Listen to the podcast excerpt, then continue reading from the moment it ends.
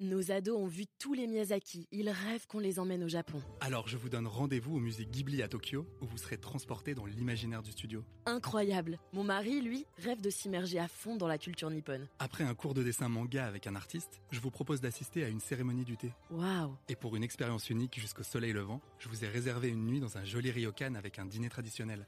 Je nous y vois déjà. Avec Marco Vasco, ne rêvez plus, vivez votre voyage l'esprit libre. Au rendez-vous sur marcovasco.fr pour imaginer votre prochain voyage sur mesure. Les podcasts du Figaro. Prêt pour le décollage. Comme tous les 4 ans, cette année 2024 compte 366 jours. Pour celles et ceux nés le 29 février, c'est l'occasion de célébrer pour une fois leur anniversaire à sa véritable date. Pour les autres, c'est le moment idéal pour découvrir les traditions parfois loufoques de cette journée.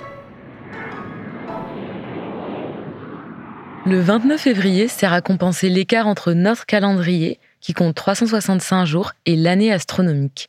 La Terre met 365,2422 journées à compléter son orbite autour du Soleil.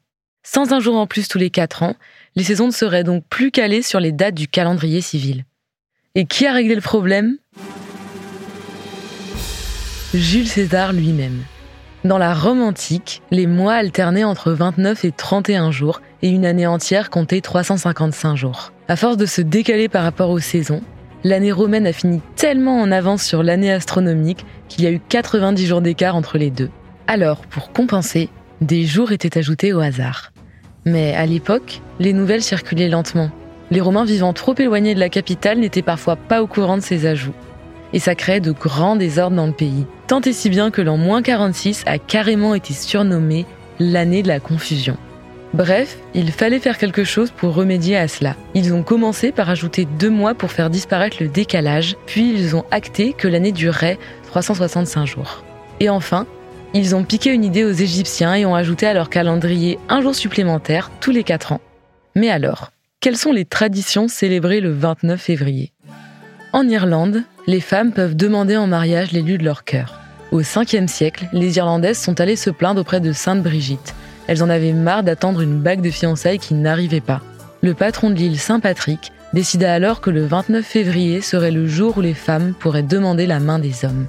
La France, le Québec, l'Italie, l'Angleterre ou encore l'Écosse ont ensuite repris la tradition. Et la coutume ne s'arrête pas là. L'homme peut refuser la demande sous certaines modalités seulement. Dans certains pays, le refus doit être accompagné d'une boîte de chocolat. Dans d'autres, il faut offrir 12 paires de gants pour masquer la main sans bague de fiançailles. Et en France aussi, on a une tradition lors des années bissextiles, la bougie du sapeur. Ce nom ne vous dit rien C'est le seul journal quadrisannuel du pays. Il est publié chaque 29 février depuis 1980. Et depuis 2004, le journal a même un supplément. La bougie du sapeur dimanche ne paraît que les 29 février qui tombent un dimanche. En d'autres termes, on peut en acheter un exemplaire environ une fois tous les 28 ans. Donc soyez patient, il faudra attendre 2032 pour acheter le prochain numéro. Et à plus de 8000 km de chez nous, dans le sud-ouest du Texas, une petite ville aux quelques 3600 habitants a elle aussi sa tradition. Antony est autoproclamée capitale mondiale de l'année bissextile et des natifs du 29 février. Et elle organise tous les ans un festival en leur honneur. Cette année, les réjouissances se tiennent du 29 février au 2 mars. Une grande fête d'anniversaire lance le coup d'envoi des festivités. Les participants peuvent ensuite profiter des attractions, de l'artisanat et de la cuisine locale en musique. Et dans le même style, il existe un autre rassemblement, le Leap Day Birthday Bash. Autrement dit, l'anniversaire de celles et ceux nés le 29 février. Et l'événement n'a pas lieu n'importe où, mais à bord du paquebot Freedom of the Seas de la compagnie Royal Caribbean. Cette année, le navire de croisière a quitté Miami le 26 février. Après plusieurs jours de festivités et un détour par les Bahamas, il sera de retour en Floride le 1er mars.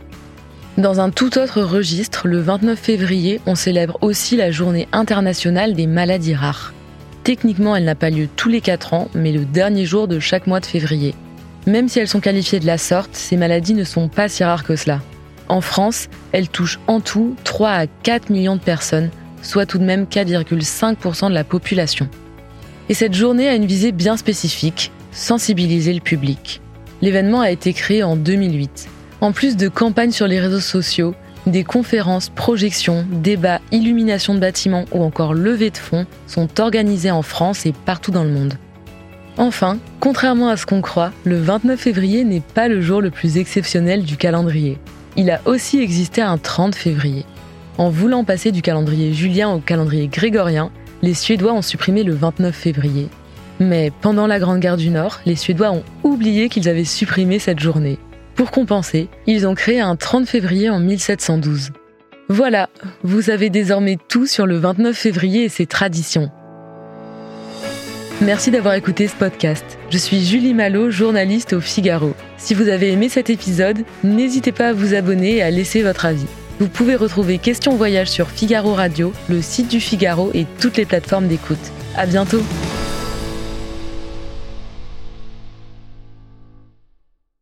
Nos ados ont vu tous les Miyazaki. Ils rêvent qu'on les emmène au Japon. Alors je vous donne rendez-vous au musée Ghibli à Tokyo, où vous serez transporté dans l'imaginaire du studio. Incroyable. Mon mari, lui, rêve de s'immerger à fond dans la culture nippone. Après un cours de dessin manga avec un artiste, je vous propose d'assister à une cérémonie du thé. Waouh Et pour une expérience unique jusqu'au soleil levant, je vous ai réservé une nuit dans un joli ryokan avec un dîner traditionnel. Je nous y vois déjà. Avec Marco Vasco, ne rêvez plus, vivez votre voyage l'esprit libre. Au rendez-vous sur marcovasco.fr pour imaginer votre prochain voyage sur mesure.